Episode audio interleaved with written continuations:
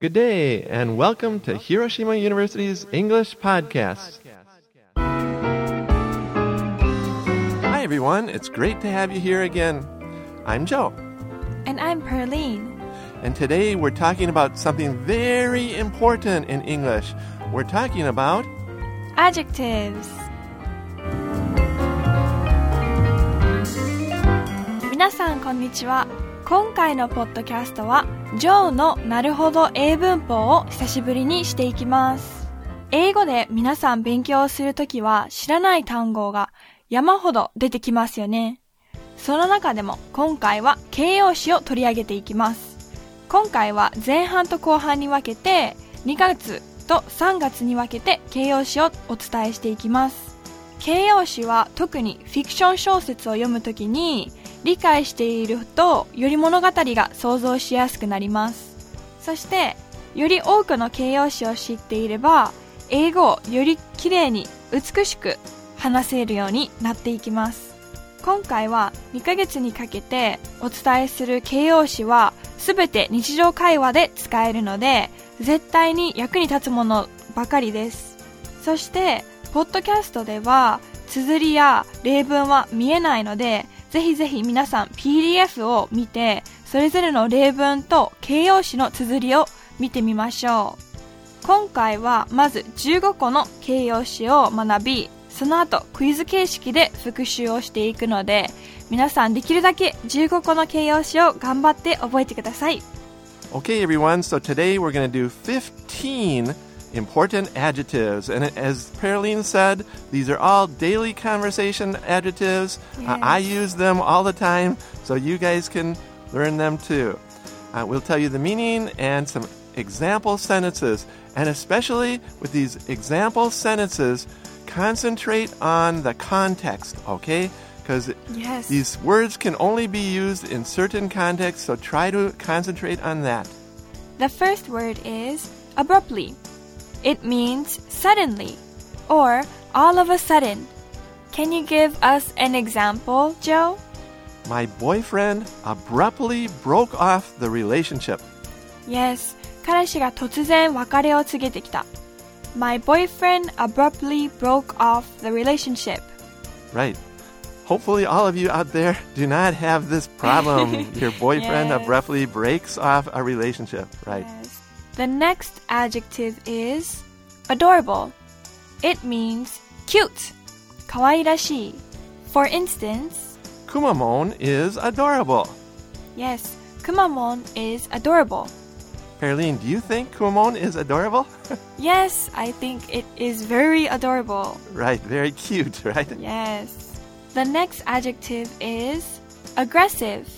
aggressive の意味は攻撃的、 意欲的や推しが強いです。For instance, Boys shouldn't be so aggressive when they try to get girls. yes, 男の人は女の人に話をかけるときは攻撃的にしない方がいい。Yes, boys shouldn't be so aggressive when they try to get girls. Right. You know, if the boy always asks the girl, go on the date, go on the date, go on the date, uh, that, that's being too aggressive, right? Yes, I will Like that. call the police. okay. 次の大切な単語は appalling です。この意味は horrible や very bad。例文としては The crime was appalling. The crime was appalling. Right. Again, it means terrible, very bad. You can all imagine that, right? Moving on to the next one. It is corny.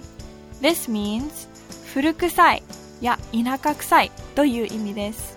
For instance, I think his hairstyle is really corny. I think his hairstyle is really corny. I think that's a mean comment about him. Right. His hairstyle is really corny. Not very nice, right? Another important one is crabby. crabby の意味はご機嫌斜めや in a bad mood とも言えます。For example, Some old people become crabby. some old people become crabby. Right. We hope you don't have that type of old person around you. Yes 次の大事な形容詞は despicable ですこの意味は癒しむべき or terrible disgusting for instance what he said was really despicable. what he said was really despicable Mm, you can all imagine that, right? Somebody says something really bad or sexist, something like that.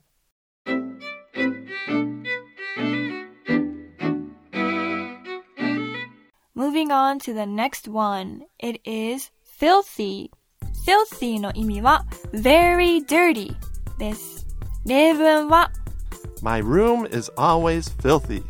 My room is always filthy. Right? Very dirty.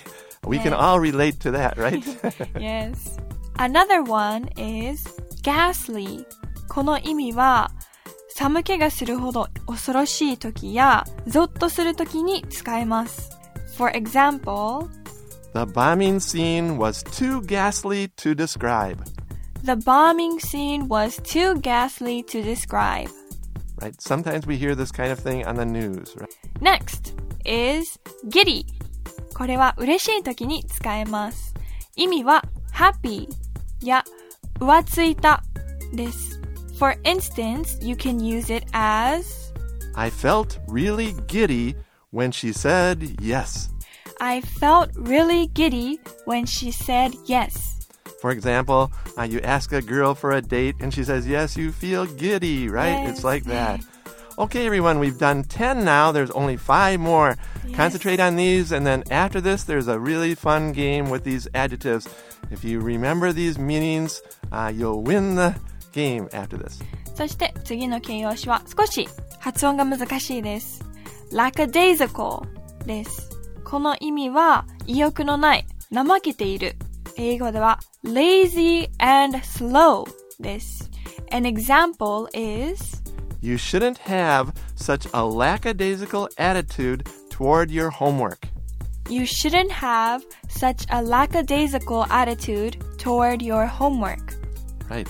We hope that everyone is studying really hard and they don't have lackadaisical attitudes. Another one is lethal. Lethal means deadly or 致命的な. For example, He took a lethal dose of medicine. 彼は致命的なほど薬を服用した。He took a lethal dose of medicine. Right. We don't we hope that all of you out there don't take a lethal dose because then you Yes. won't become a listener anymore. Yes. Another important one is livid. It means very angry. For instance, he lied to me, so I was livid.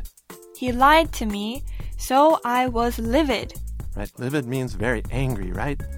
The next adjective is my favorite one. It is ludicrous. It means crazy or 馬鹿げた。一つの例文としては This modern art is ludicrous. This modern art is ludicrous. Right, Perline, do you sometimes think that modern art is ludicrous? You can't really understand it. It seems crazy like that? Yes, most of the time I always think it is ludicrous. I just pretend to understand it. Ah, pretend to understand. Very good, very good. Okay, everyone, and the final word today is Yes, the final word is stunning. It means shocking. Or sometimes it also means 魅力的. The example for this is her dress was really stunning. her dress was really stunning. Stunning can be a very good compliment. That's right.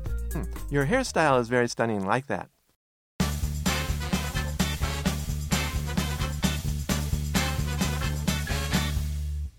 そしてついにクイズゲームができます。